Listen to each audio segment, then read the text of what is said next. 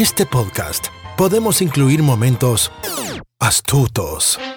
Yo pienso probar que estoy en completo dominio de mis facultades mentales. Podemos incluir melancolía o incluir secretos de película.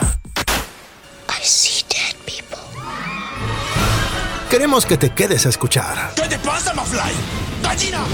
No te vayas. ¿A dónde vas? No seas gallina. Nunca más. Me llames gallina, Neros, nunca más. Acomódate. Bienvenidos a Baterías No Incluidas. Con Jimena Campos y Samuel López. Únete a la aventura. Un podcast dedicado a la cultura pop del cine y televisión que hicieron historia.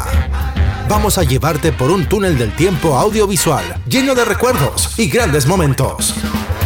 Prepárate un buen asiento, palomitas, algo para tomar, porque así comenzamos. Baterías no incluidas. Arranca. Bienvenidos.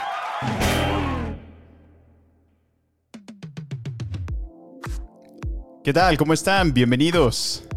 Esto es Baterías No Incluidas. Mi nombre es Samuel López. Y se preguntarán, ¿y dónde diablos está Jime? Tenemos aquí la hermosa compañía de mi querida Jime Campos. Aquí estoy, ¿Cómo aquí estás, estoy. Jime? No me he ido. Estamos contentos de que ya llegamos al episodio número 10. Tun, tun, tun, tun, tun, El episodio tun, tun. 10. Princesa tibetana. Y esto- estoy muy contento por el, el fact que nos diste la semana pasada de, de cuando los podcasts ya alcanzan arriba del episodio 8, 9, según recuerdo. Arriba del episodio 7 7, ok. ya es ganancia. Fíjate. Entonces llegamos al episodio 10 y muy contentos de estar aquí como cada semana. eh, listos para traerles el contenido que hemos preparado esta semana. ¿Y qué vamos a hablar, Samuel? Pues bueno, en el episodio número 10 de Baterías No Incluidas, Jime y yo nos fuimos al cine para ver la nueva película de Kristen Stewart. No, no, no, no. De la hermosa Kristen Stewart. Oye, sí, ¿eh? Qué bárbara. Esta qué película. película nos prometió Spencer.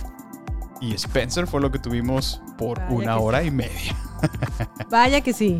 Este, y Jime también nos va a platicar sobre la serie de Luis Miguel y la tercera temporada de Netflix.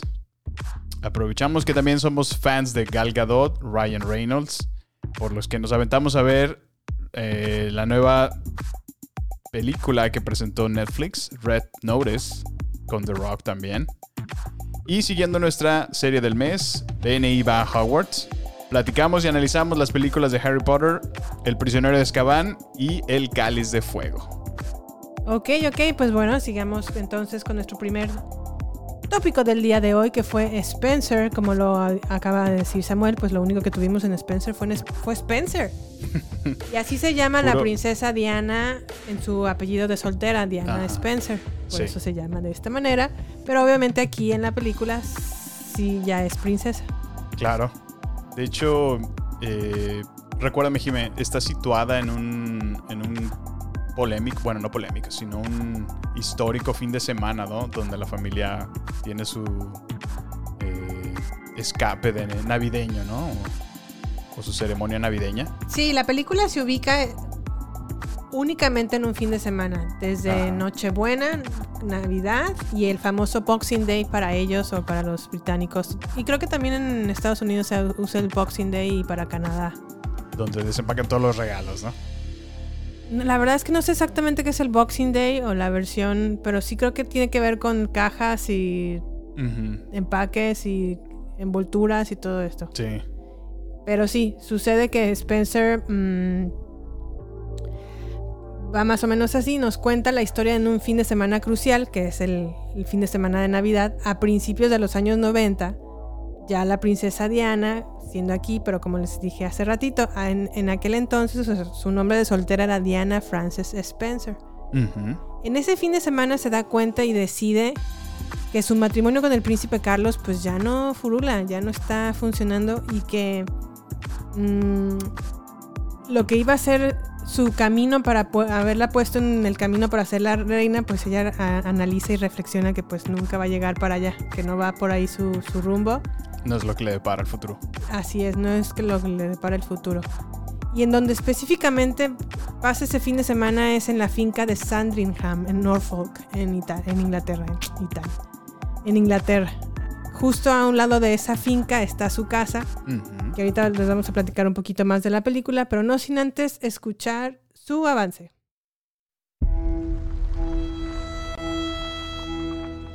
Is she here yet? Not yet, ma'am, no. Then she's late.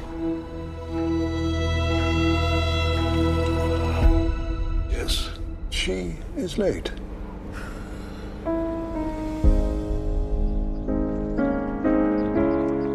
Royal Highness, Mummy! family are all gathered in the drawing room. They are waiting. Three days. That's it. They're getting quite serious about you. So stand very still and smile a lot. They know everything. They don't. Mummy, what's happened to make you so sad? Well, here, in this house, there is no future. Ay, Spencer. Spencer. There's no future, dice. Pues sí, ella es cuando reconoce que no, que por aquí no era su camino de Su ser camino. reina. Y es que bueno, la verdad es que la película es una muy... Es, es- les puedo decir en mi opinión que es la mejor actuación de Kristen Stewart que le he visto hasta estos días. Y eso que me he echado Sí. todas sus películas casi, o la mayoría de ellas, incluyendo Twilight. Terribles. Es lo que te iba a decir. No es la Bella que, que vimos en aquel entonces. No, no, Ah, ya. está. Está muy por atrás ya de eso, ya. Sí. Eso es muy Y qué pasado, bueno, ¿no? Porque luego pasa eso, que, que algún, algún actor se queda en- encajonado, ¿no? Encausado en, en uno de los personajes que lo marcan mucho y por años, ¿no? Sigue siendo y sigue siendo. A pesar de que tiene múltiples papeles, la gente lo sigue conectando con el mismo, con el mismo personaje. Pues sí, la verdad es que mm, este filme fue dirigido por Pablo Larraín. A Pablo Larraín lo pueden recordar porque también dirigió la película de Jackie, específicamente sobre un fin de semana en donde va y le entrevista a un reportero para el Times y le hace una entrevista y pues bueno, se graba como en tres días en ese... Como que ese es el estilo que trae Pablo Larraín. Sí. Y ahora es su segunda película de este mismo estilo, pero ahora con Spencer, interpretado por Kristen Stewart. Em, en la misma película también sale Sally Hawkins, que la pueden recordar porque ella fue la protagonista de La forma del agua. Sally Hawkins interpreta el papel de Maggie, Sí. Que es como la persona o su asistente para ayudarla a vestir y todo lo que necesite la princesa Diana. Pues bueno, Maggie lo, lo- se encarga de, proveérselo. Y pues bueno, la verdad es que fue un, un preestreno inicial en el Festival de Venecia del 2021. Y aquí en Estados Unidos pues fue el estreno apenas la semana pasada. Y pues, ¿qué tal te pareció la peli, Sam? Híjole, Jimé, a mí me pareció una muy, muy buena película. Eh, es, es, o sea, como te lo dije al principio, es Spencer desde comienzo a fin. Y, creo que en realidad captaron muy bien lo que querían hacer con, con presentarte todo lo que la princesa Diana vivía, ¿no? O sea, puedes ver en la actuación de Kristen Stewart, eh, pues muy, muy muy expresiva, ¿no? Sus reacciones son completamente apropiadas para cada situación. Este, en verdad creo que hicieron una, un excelente trabajo de dirección. Los escenarios, los vestuarios, eh, pues obviamente tienen que conectarlo con la realeza, ¿no? Y, no se queda nada atrás, en verdad lo logran. En muchas ocasiones se siente como que estoy viendo hasta un show de Downton Abbey. Eh, Las ceremonias, todo eso me parece muy, muy, muy apropiado. Muy bonita película, la verdad. Creo que algo que puedo destacar del director, bueno, son varias cosas, pero una de ellas es que logra transmitir que el lugar en donde están los reyes, que es esta finca, Sí. está enorme esta finca y trata, puede transmitir, o sea, en verdad me hizo sentir que en este lugar era un lugar muy frío. Ujú. Era sí, sí, en- sí. Se ve muy vasto, se ve muy grande, grandes, largos y largos pasillos. Se ve un lugar frío y creo que eso lo hizo a propósito para transmitir la frialdad de la, De la familia, real. exactamente. sí, sí, qué bárbaros. Y ya, bueno, ya lo mencioné lo, del, lo de la actuación de Kristen Stewart, que la verdad es muy, muy, muy buena actuación. Sí. Creo que también algo que puedo destacar es el vestuario de sí. Kristen Stewart. Le ponen De muchos acuerdo. vestidos muy bonitos, muy bonitos. De hecho, hay muchas, muchas ocasiones o muchas escenas que, que visualmente es- as- hasta destacan, ¿no? O sea, Sí. completamente creo que cuidaron bastante los colores que iba a utilizar y, y a veces en muchas ocasiones, aunque está la presencia de la reina, la opaca completamente, Sí. que creo que es algo que intencionalmente buscaron hacer, ¿no? En este Ahora, hay una parte en el filme en donde retratan un poquito su problema de anorexia, Ajá, pero hasta en eso, um, porque hay una escena en donde se va a comer como unos pasteles a un refri, sí, como pasteles y pollo y comida, porque pobre, tenía hambre, ¿no? tenía, sí. Pero hasta esa escena en donde entra el refrigerador con los pasteles en los pasillos y la comida alrededor, Se mantiene como... estéticamente está tan bonito Sí. que se ve bien comiendo. Sí, Y eso De que acuerdo. llega con unos jeans y con un suéter de lo más ella, normal, como a lo mejor nosotros nos paramos para agarrar comida del refrigerador. Aquí lo retratan de una manera muy bonita y eso pues tiene que ver con el director, ¿no? Y, el- Claro. y la fotografía, que en este caso estuvo a cargo de Claire Mathon. Sí, la verdad es que mu- muy, de acuerdo. ¿Quién, quién luce bien metido en un refri? Exacto, exacto. Solamente Kristen Stewart pudo sacar algo así. Que de hecho, bueno, ella en realidad es, es- es una actriz muy, muy guapa, ¿no? Muy, muy bonita ella. Eh, pero creo que sin duda todo el trabajo que, que se llevó de, del maquillaje, de su corte peinado, de cabello era muy, era muy o sea, bueno. de verdad te, te resembla completamente a Lady D. Eh, en verdad sí, sí personifica de una manera muy apropiada sus gestos, sus muecas, sus, Sí. eh, su mirada. El, si te fijas, en un constante está, está llorando por su, por su conflicto. Ahorita decías lo del problema de la anorexia. Creo que hasta esa escena, inclusive, ya lo ves donde está en el baño, ¿no? Es muy sutil. Sí es como un poco, órale, pero no, no, no es como algo que te escame, ¿no? Que te, que te asuste, ¿no? Como que en realidad te, te conectas con ella y sabes que no le está yendo muy bien. O sea, está, está lidiando con, con Pues yo muchas creo cosas. que la película, uno de sus aciertos es que te, te transmite muchos sentimientos y me refiero con ello a que te transmite su angustia, te transmite obviamente sus problemas de inseguridad y de anorexia. También te, te transmite cuando está muy feliz con sus hijos. Ah, eso es otra Cómo cosa. interactúa Sí, con sí, sus sí. hijos y es completamente otra mujer. Sí, sí, creo, mm, se me hizo bastante apropiado eso porque como que ves que durante la película ella está batallando pues ya de por sí lidiar con su posición, pero el eh, en cada escena que se acerca con uno de sus hijos o con ellos en conjunto, Sí. es el momento donde la ves más feliz, donde la ves eh, Más alegre. desinhibida. Exactamente, sí. La ves ella, ¿no? Se, se proyecta más como, como su amiguita, ¿no? Como, que como su madre. Y pocas escenas se ve donde sale la reina. La verdad es que la reina no es tan relevante en esta película. Pero se puede mm, apreciar cómo la Pues familia real. tensión, ¿no? La familia real tiene como sus tradiciones y cómo las tienen que ejecutar. Y quien no se apega a esa tradición empieza a ser como una piedrita en un zapato. Y en este caso, pues es, es Diana. Algo que también me gustó mucho de la película es que no la dejaban en paz casi ningún momento. Es que O sea, para todo. Te tienes que o sea, vestir, te tienes que arreglar, te tienes que ir a cambiar, te tienes que ir a la foto. te tienes- O sea, no la dejaban sola casi ningún momento.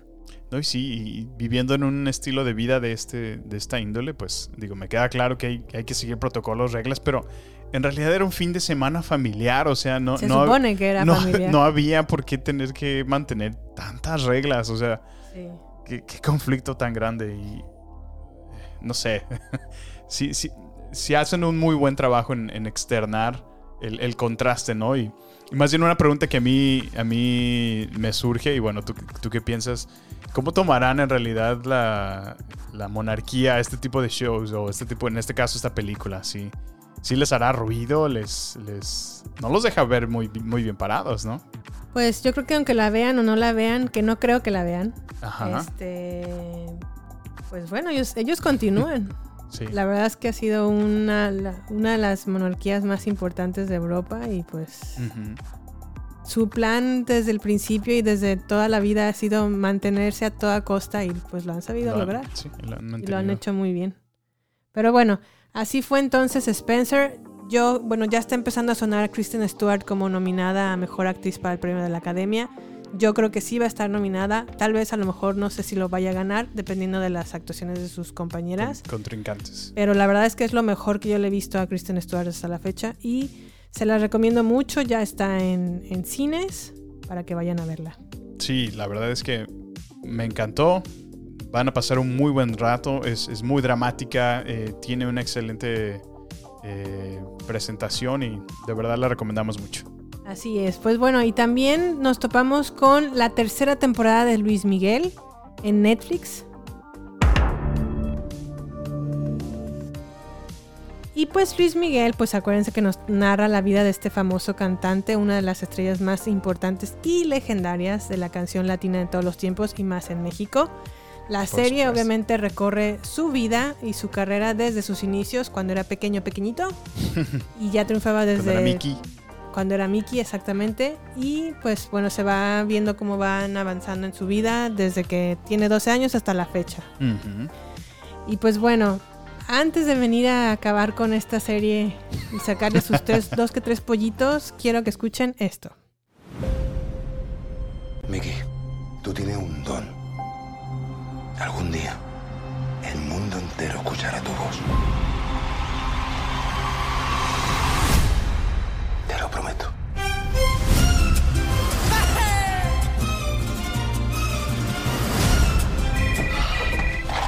Yes. Mariah.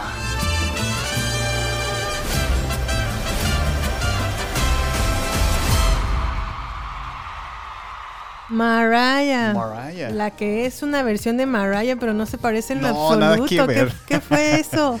Sí, sí, sí, la verdad ¿por que qué no. la castearon? No, en- no entendí por qué A lo mejor solo porque hablaba muy bien inglés. Pues tal vez, buen No sé. punto. Ay, Luis Miguel, pues miren, a mí la verdad sí me gustó la primera temporada de Luis Miguel. Creo que puedo destacar de esa temporada. Obviamente que tiene un buen plot, que es el de su mamá. Tiene un muy buen villano, que es Oscar Jaineada. Pero de ahí en más, la serie se fue como, ¿Decayendo? Como un limón que se deja abierto en la cocina, amargando, amargándose. Y secándose, amargándose. Sí, secándose, amargándose, pudriéndose. todo mal, todo mal ya con esta serie. Ya la verdad ni siquiera la terminé de ver esta tercera temporada porque en verdad me, me- me enojaba ver la cara de Luis Miguel. O sea, ya lo tomaba muy personal. Una serie en verdad, verdad que es que está sí. venida a menos. Y me da mucha tristeza eso porque, para empezar, Luis. Miguel es el cantante latino más importante de México. Y uno, yo, yo cuando escuché que iba a, venir su serie en Netflix, dije, bueno, va a ser la primera serie mexicana, Mexicana, porque ¿no? es Luis Miguel Sí. en que represente con, con Pues con dignidad, orgullo, ¿no? ajá, Ajá. con orgullo y con dignidad a México, ¿no? Y no, o sea, como la carrera de Luis Miguel, o sea, se va a quedar en un buen recuerdo en los romances y de ahí pura, Para abajo. pura, no no voy a decir malas palabras porque se enoja mi hermana, pero la verdad es que qué tristeza, qué tristeza que esté este contenido y que lo hayan aceptado en Netflix y, ay no, o sea, Una de las cosas que me llamó la atención que me dijiste es que, eh, pues al parecer no, no le está yendo muy bien, ¿no? Eh, económicamente. Y pues fue una de las razones que también buscó tener otro, otra entrada de dinero, ¿no? De sí, alguna esa fue manera. su, su intención porque está endeuda- endeudadísimo el pobre. Y eso lo- ese punto lo tocan en la serie más Ajá. adelante. Ya no llegué a esa parte, pero he escuchado reviews o reseñas de que en, el- en la misma serie tocan el punto de que van a hacer una serie. No manches. O sea, Hasta ese grado. así de asquerosa. Es que, bueno, yo no la he visto. No, no me llama mucho la atención, pero lo poco que vi contigo, a mí se me hizo una novela, Jiménez. Sí. Es, es una Eh, novela. Qué bueno que mencionas ese punto. En realidad me pareció una completa novela. Ujú. Y la verdad es que eso era lo que te platicaba. decía, eh, ¿Qué daño nos- en verdad nos ha hecho Televisa Así es. a los mexicanos? Sí. Con dos sentidos. Uno, que no nos, mm, nos aleccionó de cómo de- se debe de escribir a los escritores que hay. A mí, a mí, a mí no, ¿verdad? Pero...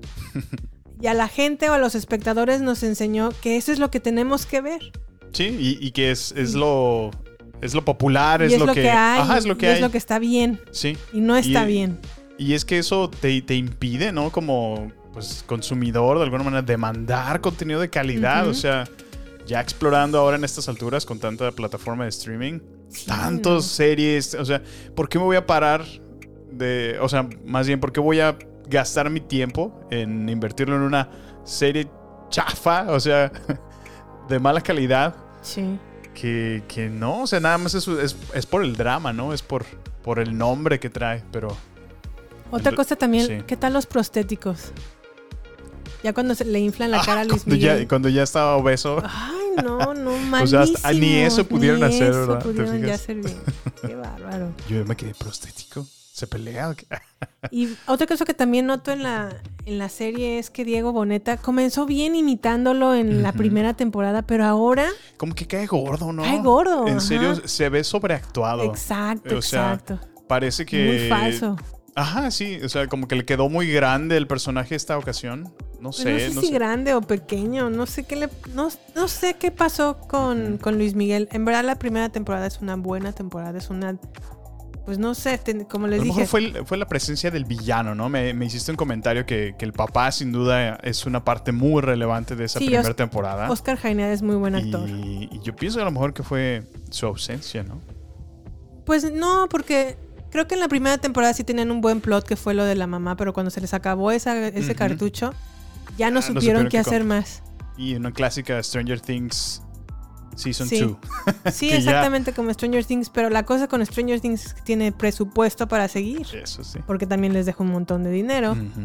Pero se nota que como que los de Netflix, Latinoamérica o México como quieren decir, ah, esta es producción mexicana, pues nada más les doy como un cuarto de lo que le doy al presupuesto de acá. Híjole, y sí la verdad es que no. Se ve, triste, se ve verdad. reflejado lo mal que cerró esta serie. Y ya con seis, seis episodios, o sea, ya lo que querían era como acabarlo y ya terminar el proyecto. terminar sí, sí. terriblemente. Pero Sí. bueno, Parecer no, no le ha ido muy bien, ¿verdad? En general. pues no, yo la verdad no recomendaría ni siquiera que ya la vieran. Les va a dar tristeza. Ah, ese decayó feo. Qué lástima. Pero bueno, lo mejor, lo mejor que tuvo de toda la serie fue la actuación de Oscar Jaineada. Ujú, Sale un poquito en esta última temporada o en esta tercera, pero pues no, ni, ni con eso la rescatan. No la rescata. Terrible, terrible Luis Miguel, tercera temporada. Híjole, pues, si se quieren ahorrar un, un mal rato. Digo, y qué triste para los fans, ¿no? Que realmente, Sí, pues, espera, ¿no? De, de- está en Netflix.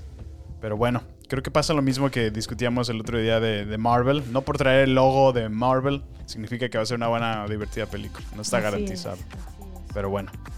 Pues bueno, así fue Luis Miguel. Si quieren verla, entren bajo su propio riesgo. y pues bueno, vámonos entonces a este siguiente corte comercial. No queremos que te pierdas nada.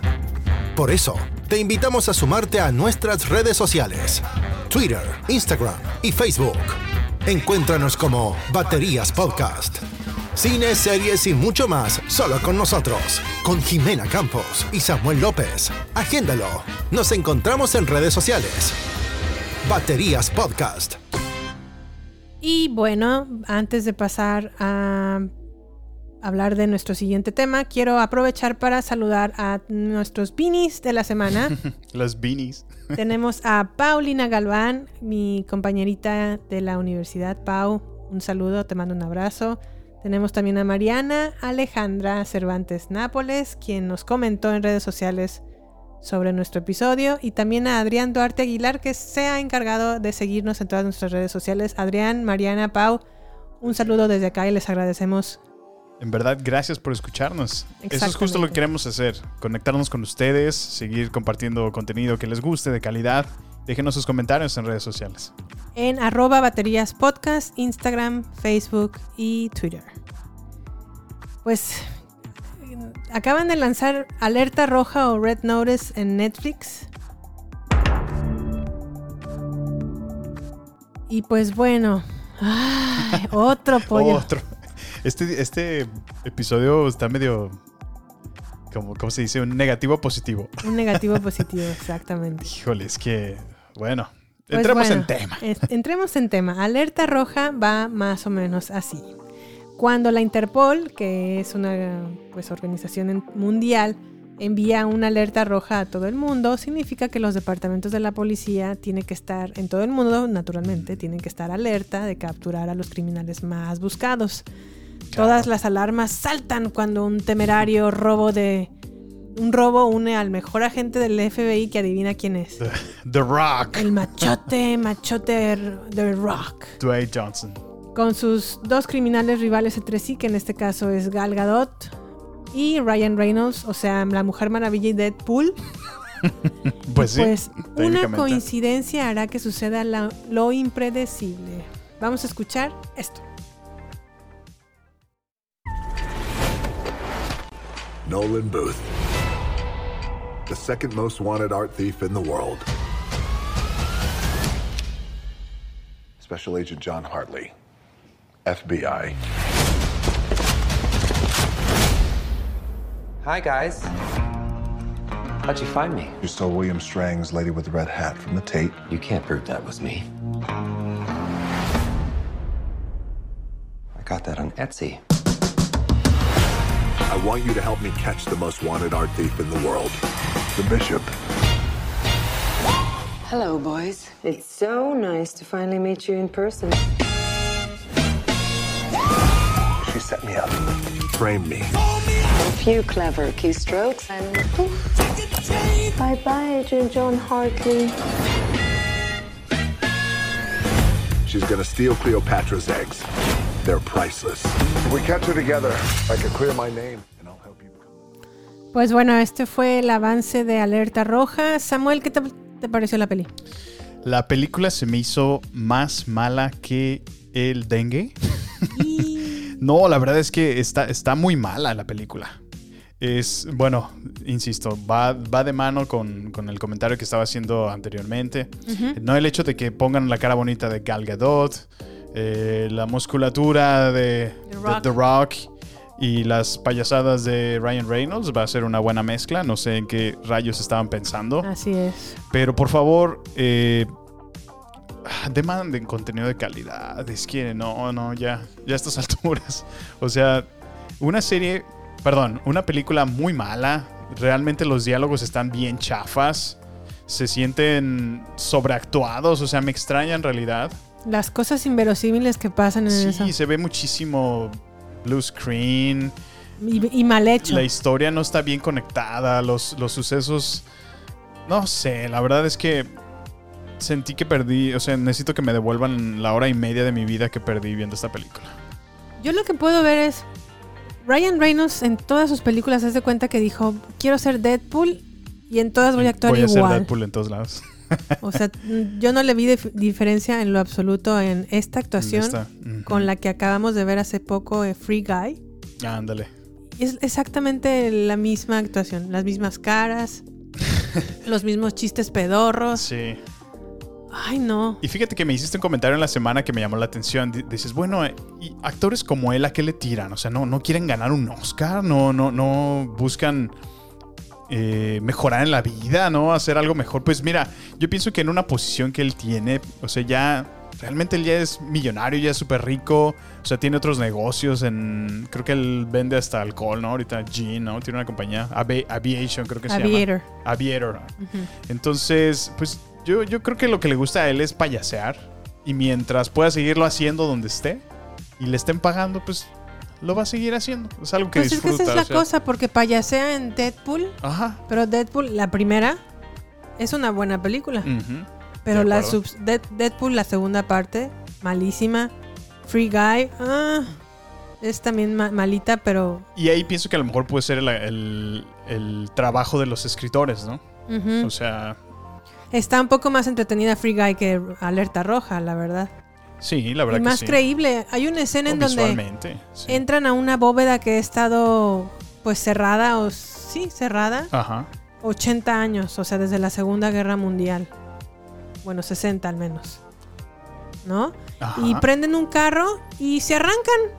Y así como, si nada. Como si nada. O sea, ha estado Sí. parado, varado ese Qué carro absurdo. más de 50 años y lo encienden como. A mí lo que si me impresiona es, o sea, todo lo que batallan para entrar cuando no sé de dónde salen todos los demás y ya. o sea, Ándale. O sea, era imposible, impenetrable ese lugar. Y de repente todo, todos los malos aparecieron en esa escena y.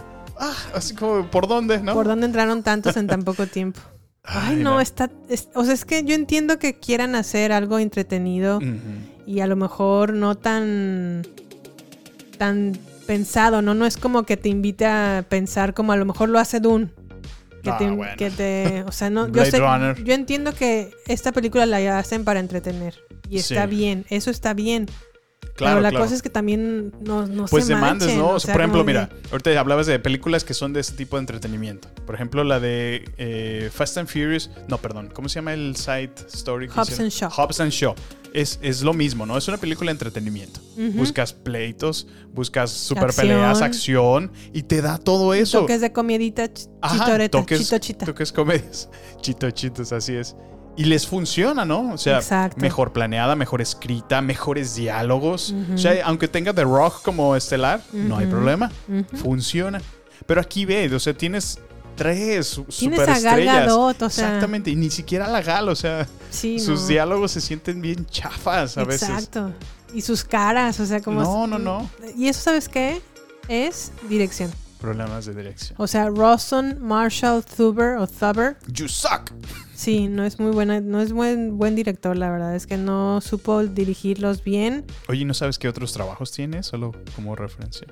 No, No me suena. fíjate. ¿Ves? Un O don sea, nadie. No, no, tampoco, porque pues si algo lo pudo hacer y lo pudo hacer en Netflix es por algo. o sea. Sí. Y la verdad es que hacer una película es mm, No, sí, es mucho todo un trabajo, trabajo. o sea, es mucho, mucho trabajo. Claro. Pero yo creo que a lo al menos la mitad del dinero de este que le invirtieron en esta De este película se les fue en los sueldos de Gal Gadot y The Rock estoy y Ryan. Reynolds. Sí, por eso ya no se alcanzó para mejores efectos. Los efectos también están terribles, la, la iluminación o las, las luces. Sobre todo esta escena donde están como en, un, artificiales. como en una cascada, ¿no? Se ve bien Hijo, sí, chafa, o se sea, en realidad es todo, eso. es un set así, claro, Exacto, claro y evidente exacto. que es un set. Es un set y mal iluminado, por, por cierto. Los diálogos muy malos, la película no es nada creíble. Sí, No, no, no la vean, pero pues si la quieren ver, véanla como de ese tipo de películas que ti- la tienen como en el fondo de mientras están planchando o lavando los trastes o cosas así. Así como de background noise, nada más. Pero la verdad es que no, no, No. me gustó. Pertenece, no, la- no me gustó y no la volvería a ver nunca. Ah, yo que te le iba a comprar en Blu-ray. No, no, hazme el favor de... Ahora sí que gracias, pero no gracias. Bueno, Pues bueno, así fue Alerta Roja en Netflix y ahora vamos a pasar a nuestra serie más importante de este mes. Aquí los Vinis, aquí Sam y yo nos fuimos a Hogwarts y nos pusimos a- en primera fila a escuchar esta canción.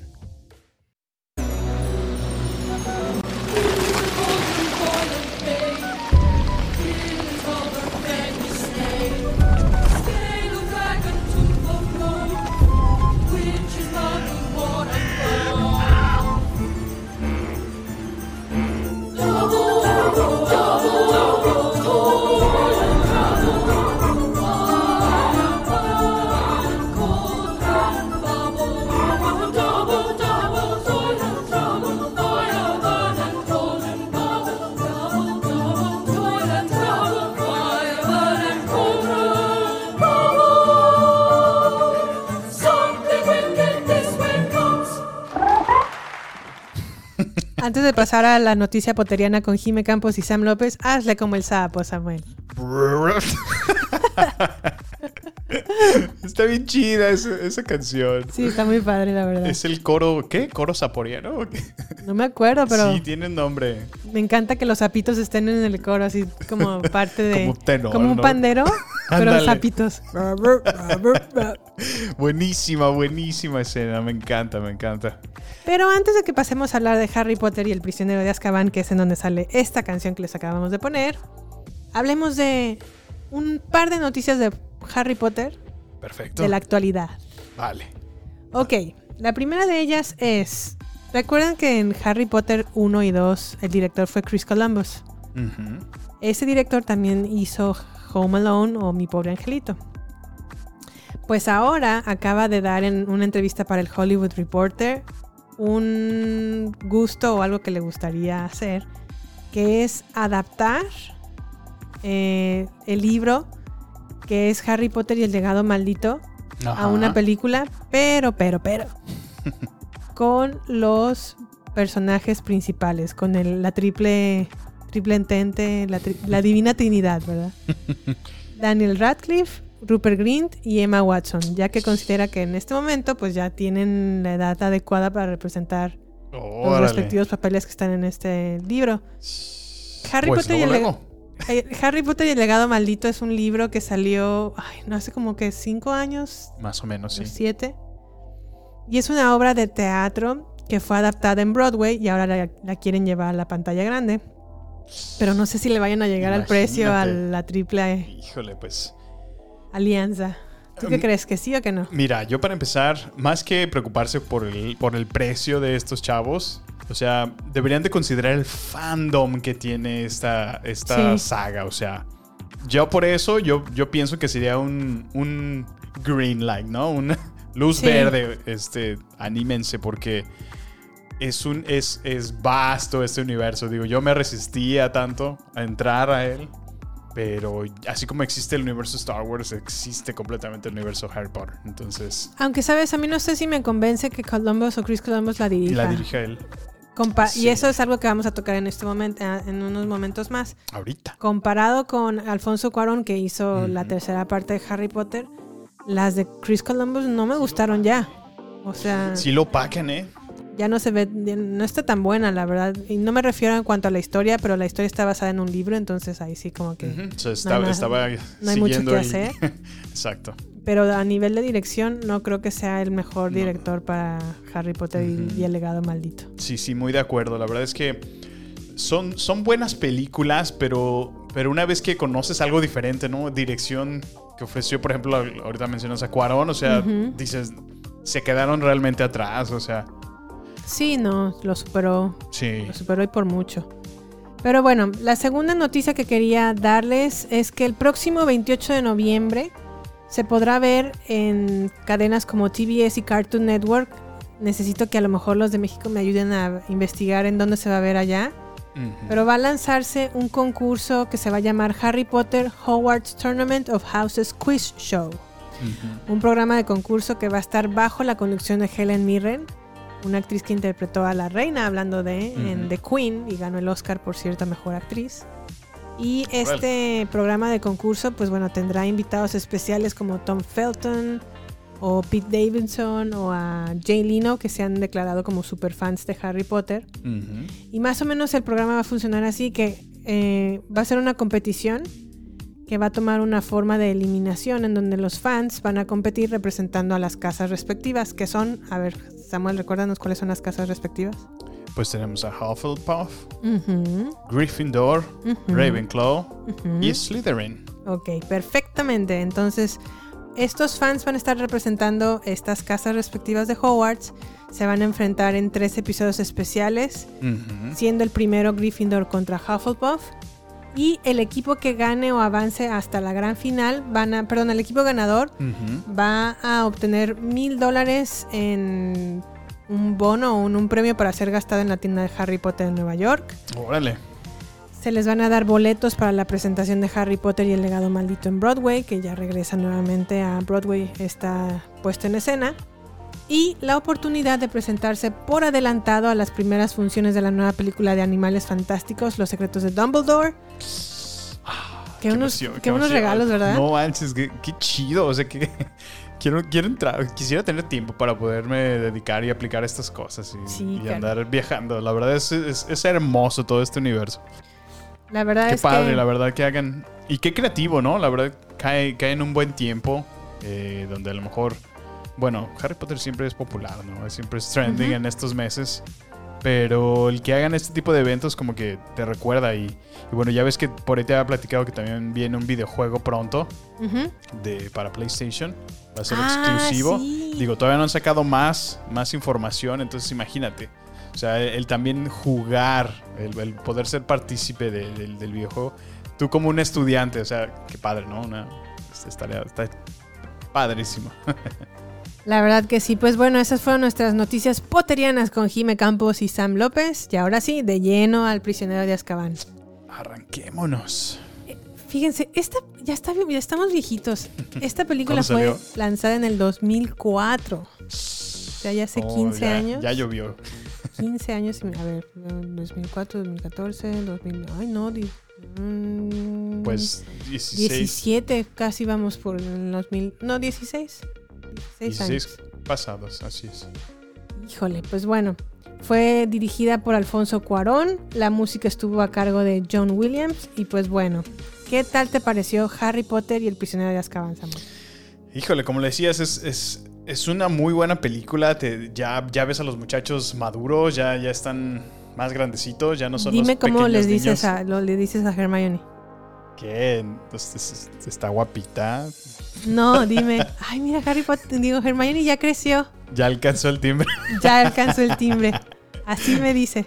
bueno, Yo, bueno. ay, Samuel, eso se escucha tan mal en tantos sentidos que, que- No, bueno, ya está grande, me- es lo único que me refiero. eso es un sexual innuendo. No, no, no, para nada. Pero bueno, no te creas, estoy bromeando. Este. No, pero es que aún así, como lo, lo acabas de mencionar, o sea, es, es, es imposible no considerarlo, pero ya son adolescentes, ya. Sí, ya se nota el cambio Se ya nota el entre cambio. el- la ya- anterior. Ya la voz se les rompe, ya. Sí, sí se nota ya. Aparte que eh, la cámara secreta salió en el 2002. Ujú. Y l- entre la cámara secreta y esta duraron dos años. Dos años. Entonces, pues sí se ve. Y los niños crecen como de volada, entonces sí se nota Sí el se cambio. notó.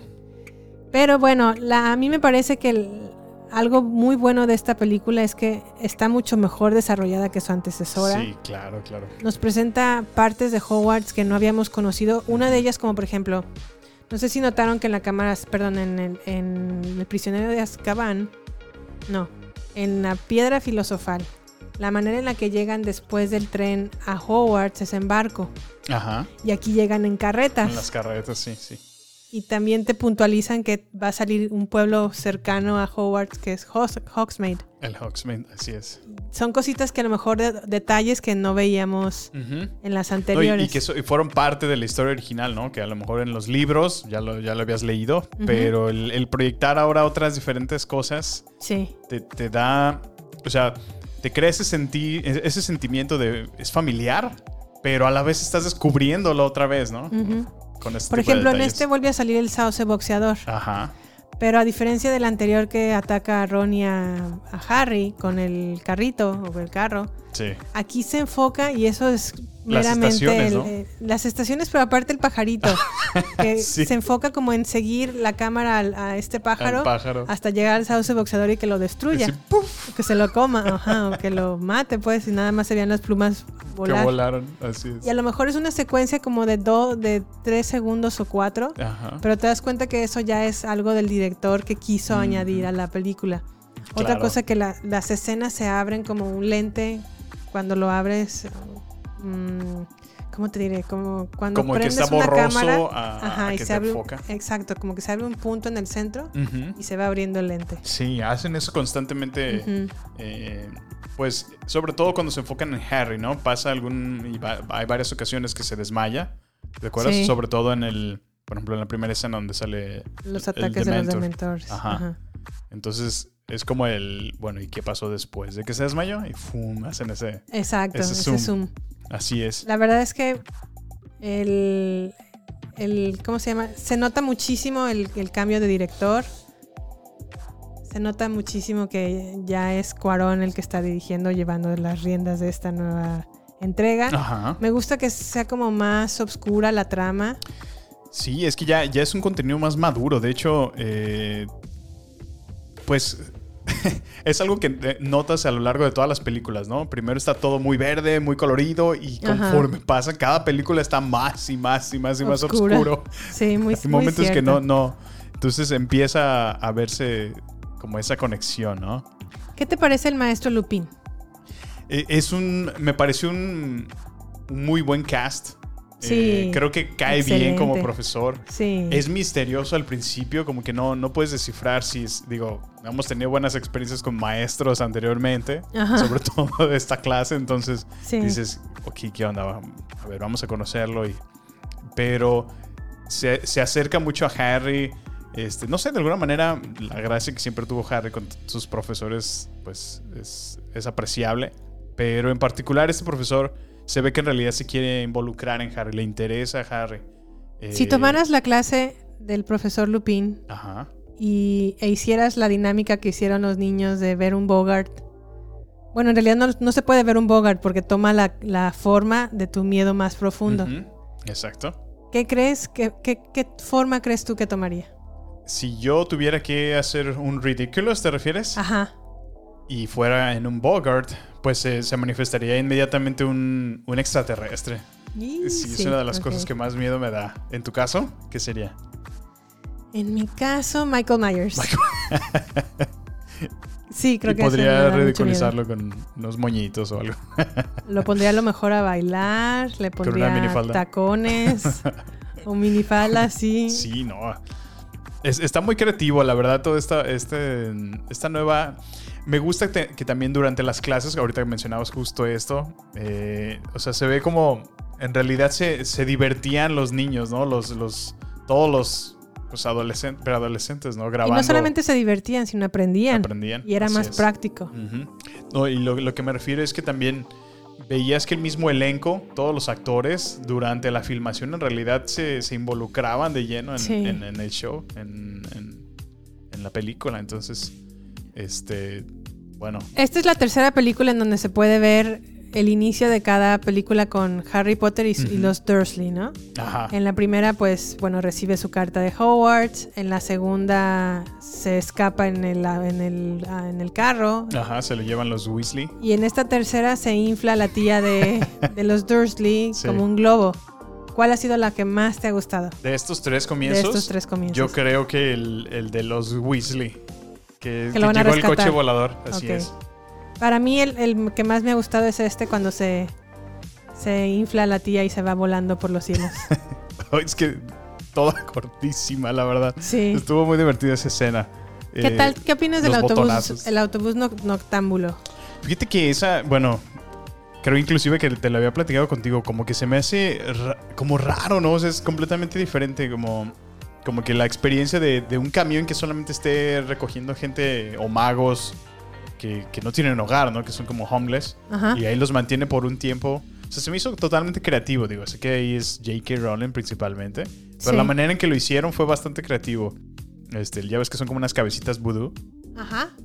Eh, pues bueno, me parecen también muy, muy divertidas, muy curiosas, muy peculiares. ¿Qué opinas de la primera vez que se ven a los dementores? Los Dementors. Híjole, sí.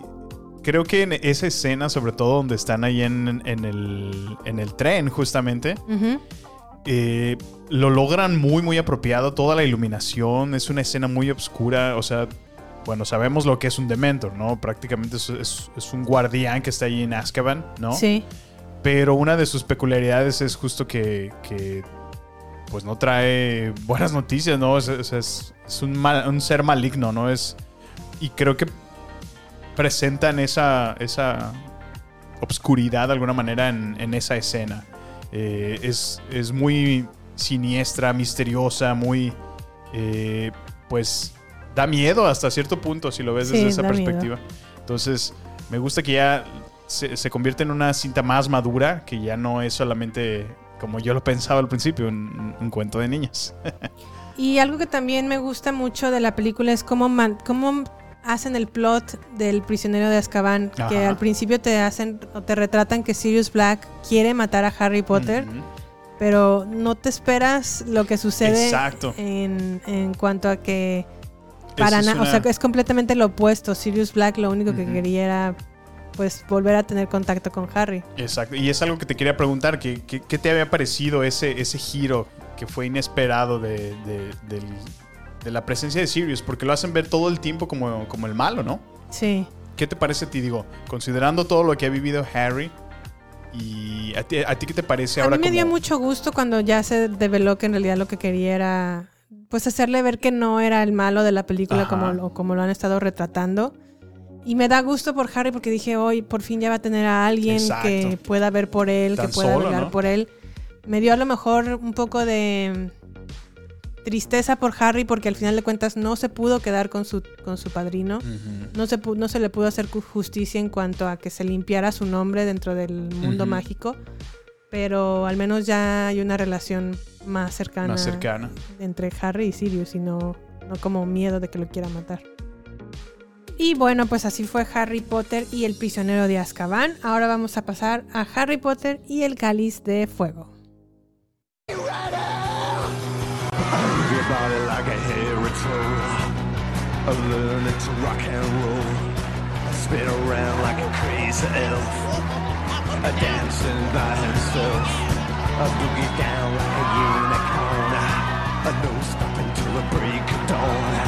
I put your hands up in the air.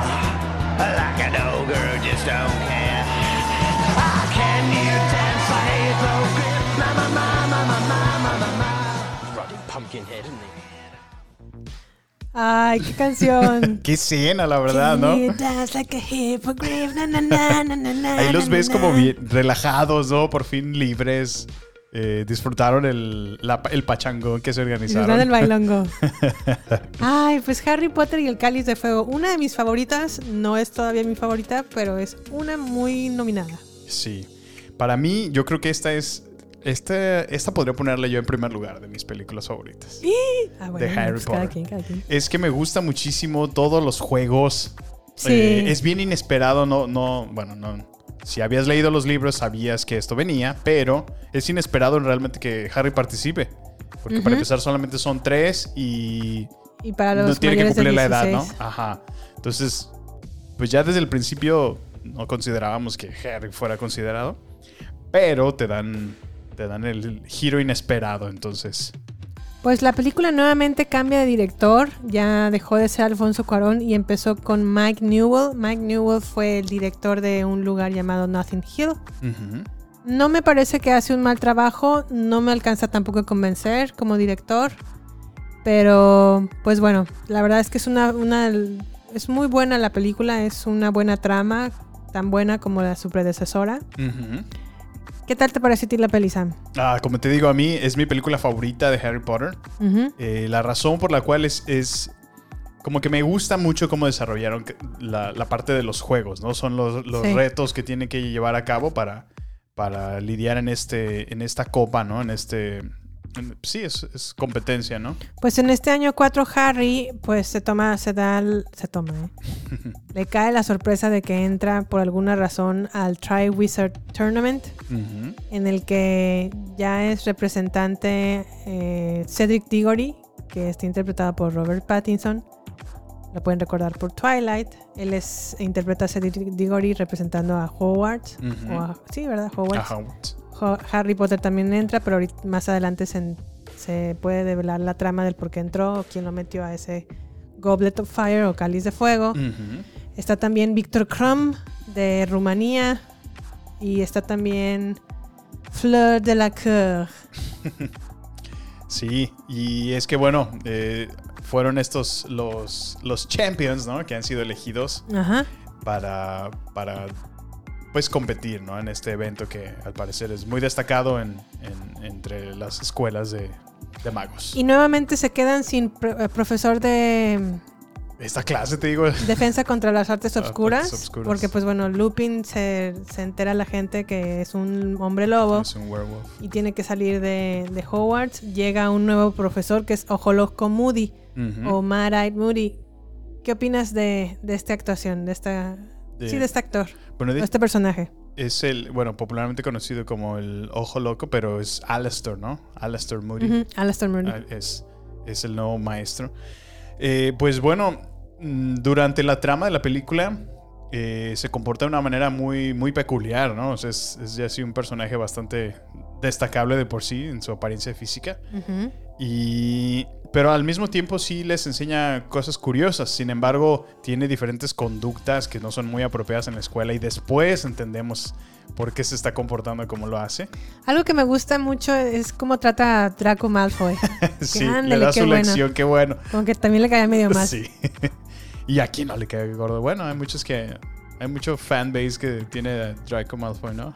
Pues sí, pero casi le hace ver amado. su suerte a, a Malfoy. Como no, que. no se anda con cosas. ¿Qué opinas de Cho Chang? Ay, este personaje. Esta muchacha. eh, bueno, pues. Muchacha. Esta muchacha. Para mí no está bien parada porque yo, yo siempre la consideré como la traidora. Que no le dieron Verita Serum. Bueno, eso, eso lo vimos después, pero creo que en mi corazón sigue siendo la traidora.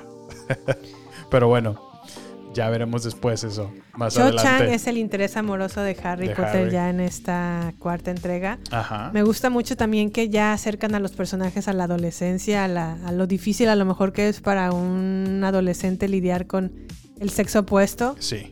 Eh, como a lo mejor tienen que enfrentarse a un punto en donde lo, tanto Harry como Ron tienen que invitar a una mujer porque va a Ah, haber un baile. Un baile clásico, sí. Y se nota completamente las. las pues lo, lo difícil que El conflicto, es ¿no? para ellos invitar a una No, a- sí. atreverse a hacerlo. Y, y, bueno, a mí me gusta mucho esa parte porque te conecta con la vida real. Yo, yo así, así como ellos, fui muy tímido con las, con las niñas y me costaba mucho trabajo ac- acercarme a alguien que no conocía y presentarme o mucho menos invitar a alguien. Yo, yo para empezar nunca bailaba, entonces Sí.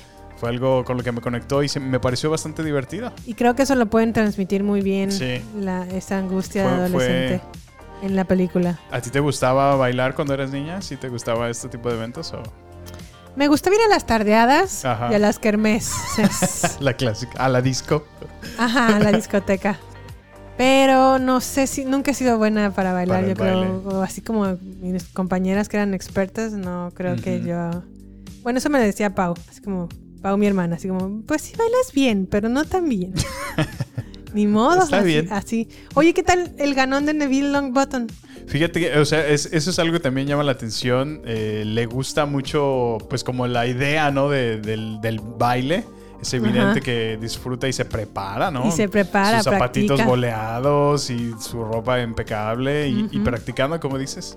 O sea, él estaba el- listo para el bailongo. El gran ganón de ese bailongo fue Neville. Neville, el que lo desquitó, ¿verdad? Sí, el que hasta llega súper tarde, Sí. como casi en la madrugada, así como... Oye, ¿qué te parece la, la ropa de, de este Weasley?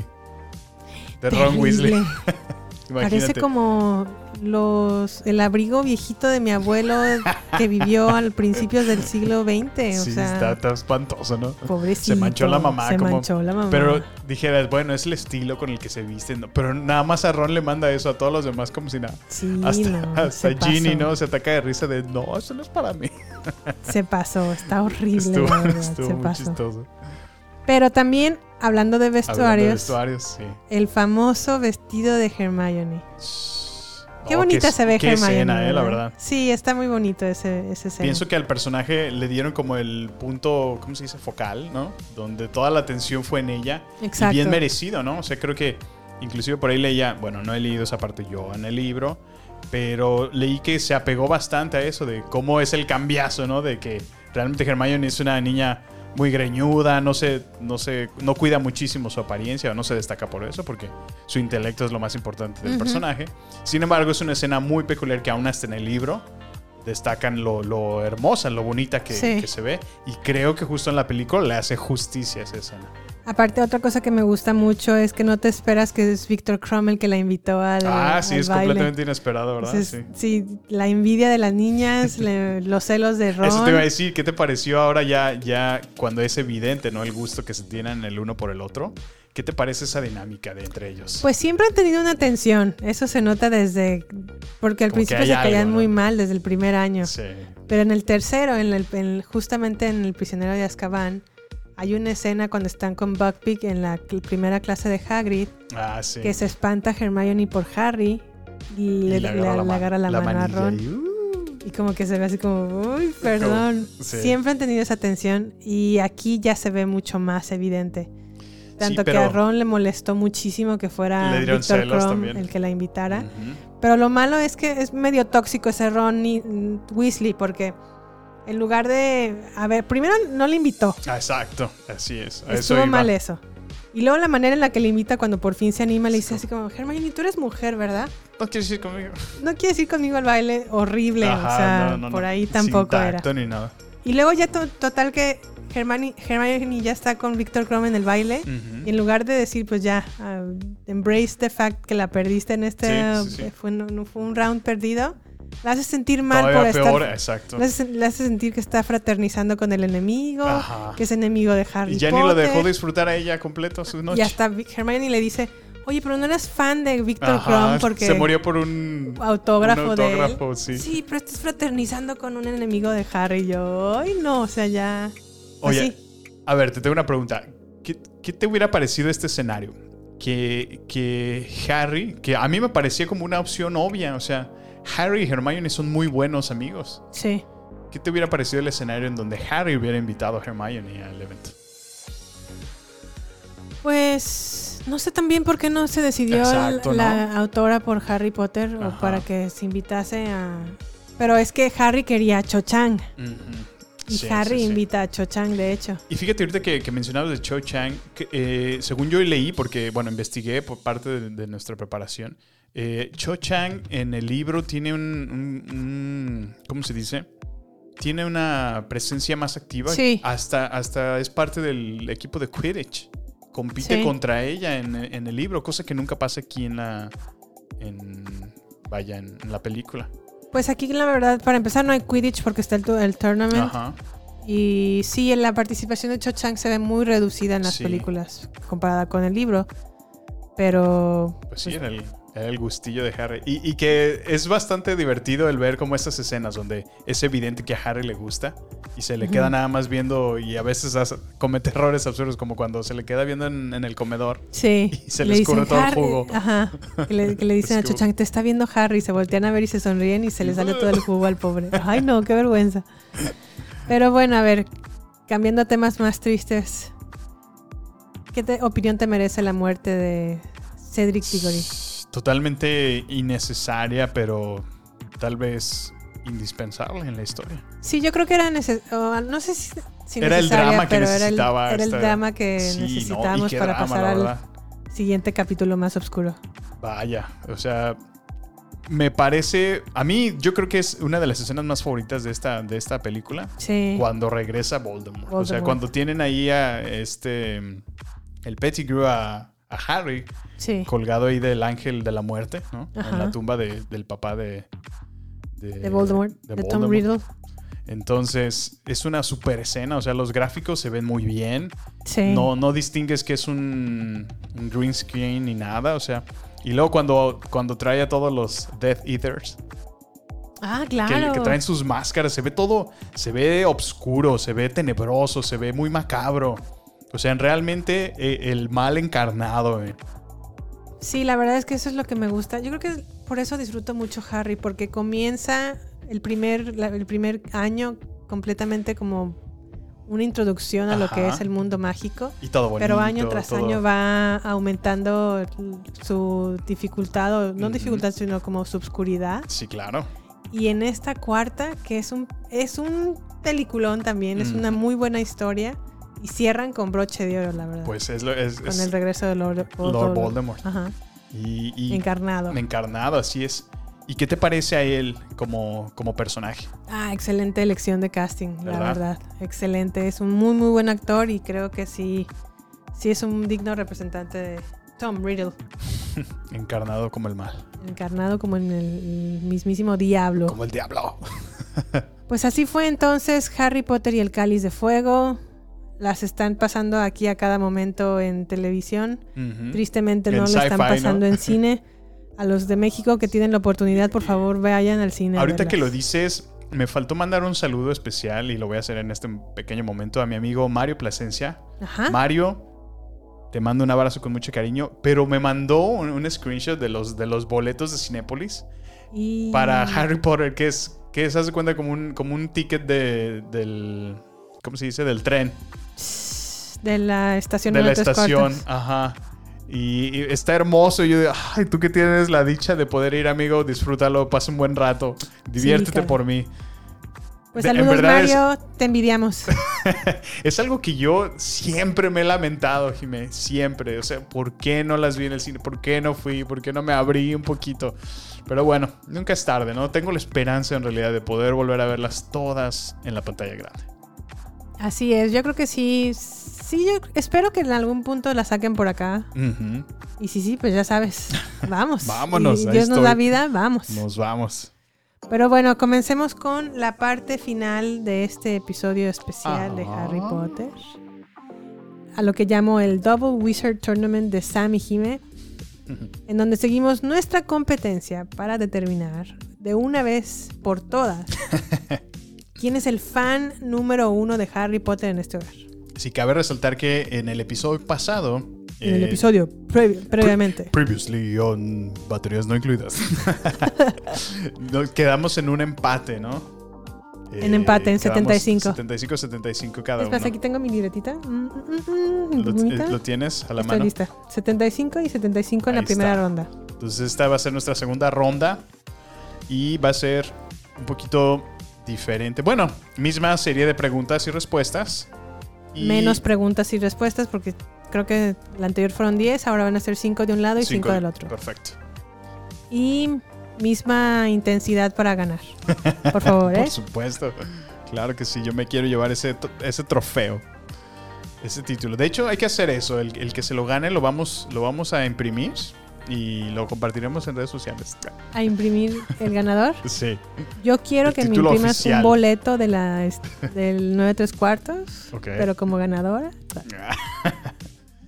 A ver, espérame, deja, voy a ver mis preguntas. ¿Estás listo, Samuel? Yo estoy más que listo. ¿Cómo definimos otra vez el que empiece? ¿Qué te parece si esta vez yo te hago las cinco preguntas seguidas y luego tú tus cinco preguntas? Bueno, me parece perfecto. ¿Te late? Ok. Tú me dices cuando estemos listos. Pues estoy listo. Va. Pregunta número uno. Acuérdate. Es o la sabes o no la sabes. Si la sabes son 10 puntos. Si no la sabes, cero. Pelucas. Pelucas, dijo la pelona. Bueno, ánimo. Pregunta número uno.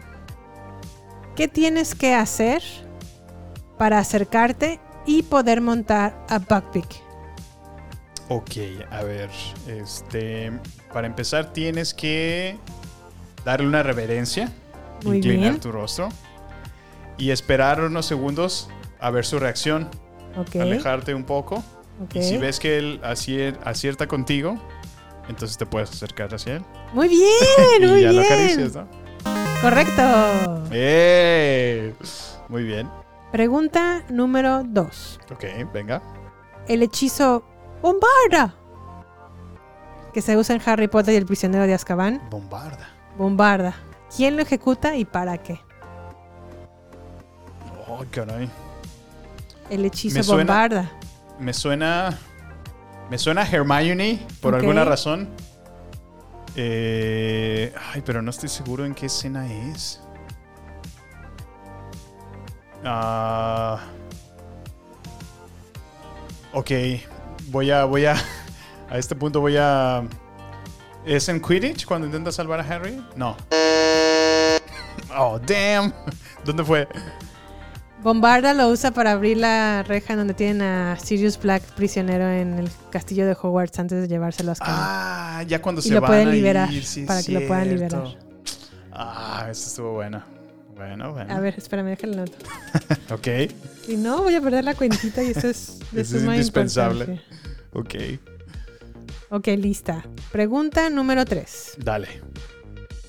Ok, por 10 puntos. ¿En qué parte sale la siguiente canción?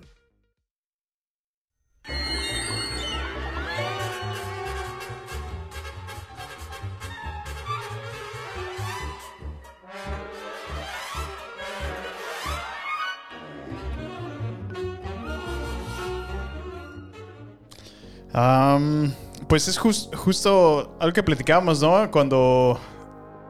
Cuando va Harry en el, en el camión, ¿no? En el, sí, en el autobús. En ¿no? el autobús. El noctámbulo. En el noctámbulo, exactamente. Muy bien. Eh, muy bien, muy bien. Me gustó esa.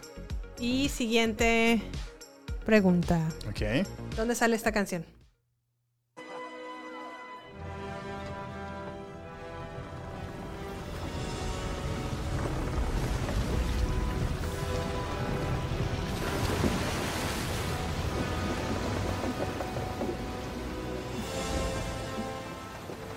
¿En qué escena? Híjole, este, me agarraste un poco en curva, pero ¿qué no es cuando van llegando por primera vez? eh, ¿Cómo se llaman? ¿Ucranianos? Ajá. Donde llegan en el barco, ¿no? Que va saliendo ¡Sí! por fin del agua. ¡Eh! Ay, le dudé por un segundo y yo, ¿qué es eso? ¿Dónde, dónde se escucha eso? Ok, ok. Muy bien, Samuel. Perfecto. Vas bien, vas bien. Ok, Última pregunta. a ver. ¿Quién le dice la pista a Harry Potter para descifrar el acertijo del huevo dorado del dragón? ¿Quién le dice la pista? Ok, eso está medio tricky. Según como lo recuerdo, se lo dice literal Hagrid, pero realmente la información venía de Ron Weasley. Um, no, ahí te va, escucha con atención. ¿Quién le dice la pista a Harry, a Harry Potter para descifrar el acertijo del huevo dorado del dragón? Ah, del huevo dorado. Estoy confundiendo con. No, sí. ¿Quién le dice la pista a Harry? Pues se lo dice Hagrid. Y luego ya van en el bosque y, y- y ya estaban caminando y luego los ven físicamente los dragones. Tache. Ah, ¿quién fue entonces? Aquí ya tiene el huevo do- dorado.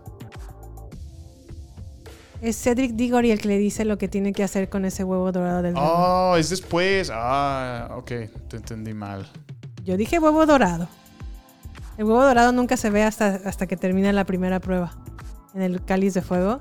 Peluca, Peluca, dijo la sí, pelona. Sí, no, me perdí en el contexto. Yo pensé que era justo para obtener el huevo. Bueno, es que todavía ni siquiera existía el huevo. Exacto. Ah, bueno. Ok, Ok. ahora tú. Mi turno.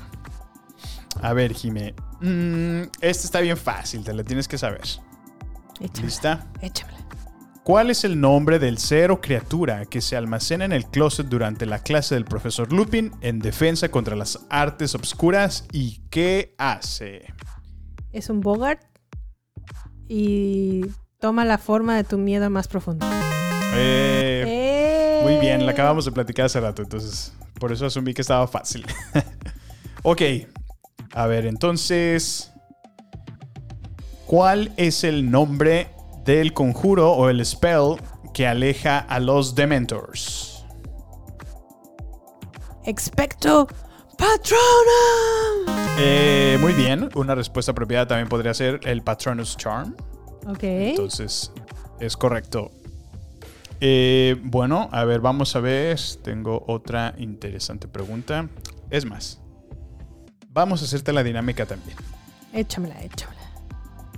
¿Quiénes son estos estudiantes extranjeros? ¿Lista? Lista.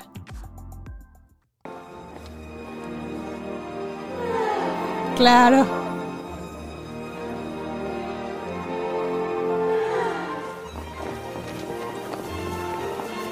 Bloody hell. y ahí el Ron sabroseándose. Bueno, Jimé. Son las chicas de la academia de Bomb Baton. Es ¡Eh! correcto. Ay, te lo puse muy fácil, te lo puse muy fácil. A ver, en- vamos a ver. ¿Cuántas llevo?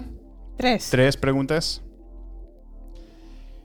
Eh, menciona, Jime, las tres maldiciones o curses que son imperdonables. Ok, la primera es Imperio. La segunda es The Cruciatus Curse. Ajá. Y la tercera es Avada Kedavra. Que es también. La que es también. Sí, o sea, el, el spell es el Avada Kedavra, pero ¿cuál es el curse? Pues. ¿Qué hace el Avada Kedavra? Ah, te, va- te mata. Killing curse. Killing Curse. Muy bien, muy bien. Ay, están muy fáciles mis preguntas. Creo que sí. Ok, última, también te lo voy a poner. ¿Cuál es el nombre de este objeto?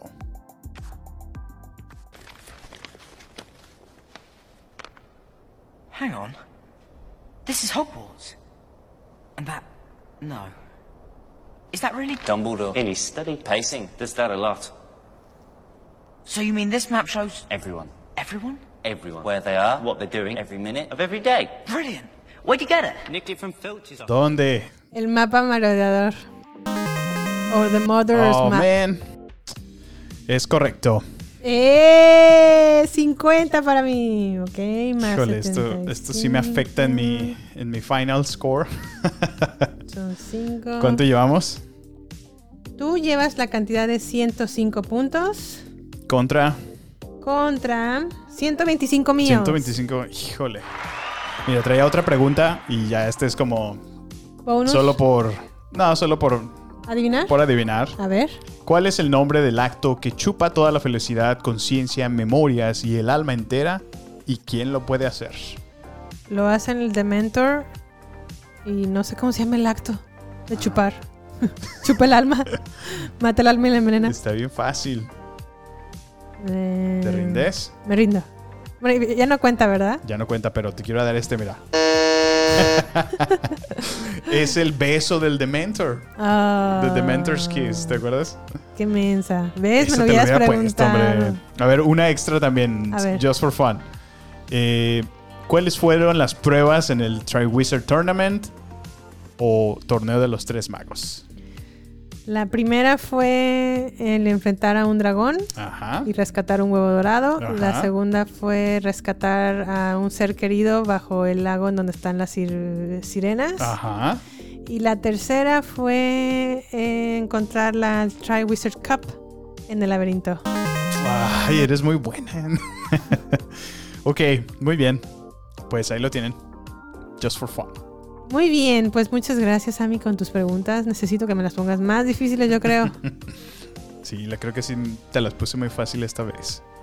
Pues con esto damos por terminado el episodio número 2 especial de BNI va a Hogwarts. Les agradecemos el tiempo que se tomaron para escucharnos. Samuel, ¿qué tenemos en nuestro próximo episodio? Pues en nuestro próximo episodio estamos contentos de continuar con nuestra serie del mes, Harry Potter, años 5 y 6, el cual hablaremos de las películas de La Orden del Fénix y El Príncipe Mestizo o El Eh. Half-Blood Prince. Eh, también nos vamos a dedicar a ir al cine nuevamente y vamos a estar viendo la nueva película de Ghostbusters Afterlife. A ver qué tal está esa. Se ve, fíjate que al principio el, el primer trailer como que, ah, pero ese segundo trailer que ha salido me ha llamado bastante la atención. Pues. Entonces, espero, espero mucho de esta película. Porque Ghostbusters, la versión de mujer de mujeres, la verdad no estuvo tan Mm, buena. No, estuvo medio, medio malita. Medio malita. Creo que es algo que leía, escuchábamos hoy, ¿no? De algún especialista que hablaba de eso, que está mal cuando quieren solo cambiar el sexo de películas. Y no esforzarse en la trama, sí. Sí. Eso bueno. tampoco a mí me gusta. Pero bueno, los invitamos a suscribirse en nuestro podcast. Si lo están haciendo desde Apple Podcast, por favor les pido que nos califiquen y nos dejen una reseña de su experiencia en la plataforma Apple Podcast. En las demás, pues bueno, que se suscriban para que les llegue automáticamente este episodio. Ayúdenos a compartirlo con sus amigos o conocidos, familiares, para que más personas tengan la oportunidad de escucharnos. Sí. Y por último, nos gustaría mucho que nos siguieran y dejaran sus comentarios en, de este episodio o de cualquier otro episodio que escuchen. Sus sugerencias o lo que les gustaría que viéramos en Twitter, Instagram y Facebook en la cuenta arroba baterías podcast. Ya saben que ahí los contestamos y nos encanta saber de ustedes. Por supuesto. ¿Algo más por agregar, Sammy? Pues seguir disfrutando de esta hermosa temporada de Harry Potter. Disfruten la magia que les comparte estas películas. Conéctense con su niño interior. Y bueno, estamos escuchándolos. Hasta la próxima. Hasta la próxima y buenas noches. Este es el final solo por hoy. Hasta la vista, baby. Prepárate para más acción, misterio y seguir descubriendo las mejores escenas y secretos del cine y serie. Solo aquí, en nuestra próxima entrega, Baterías No Incluidas Podcast, con Jimena Campos y Samuel López. Hasta la próxima.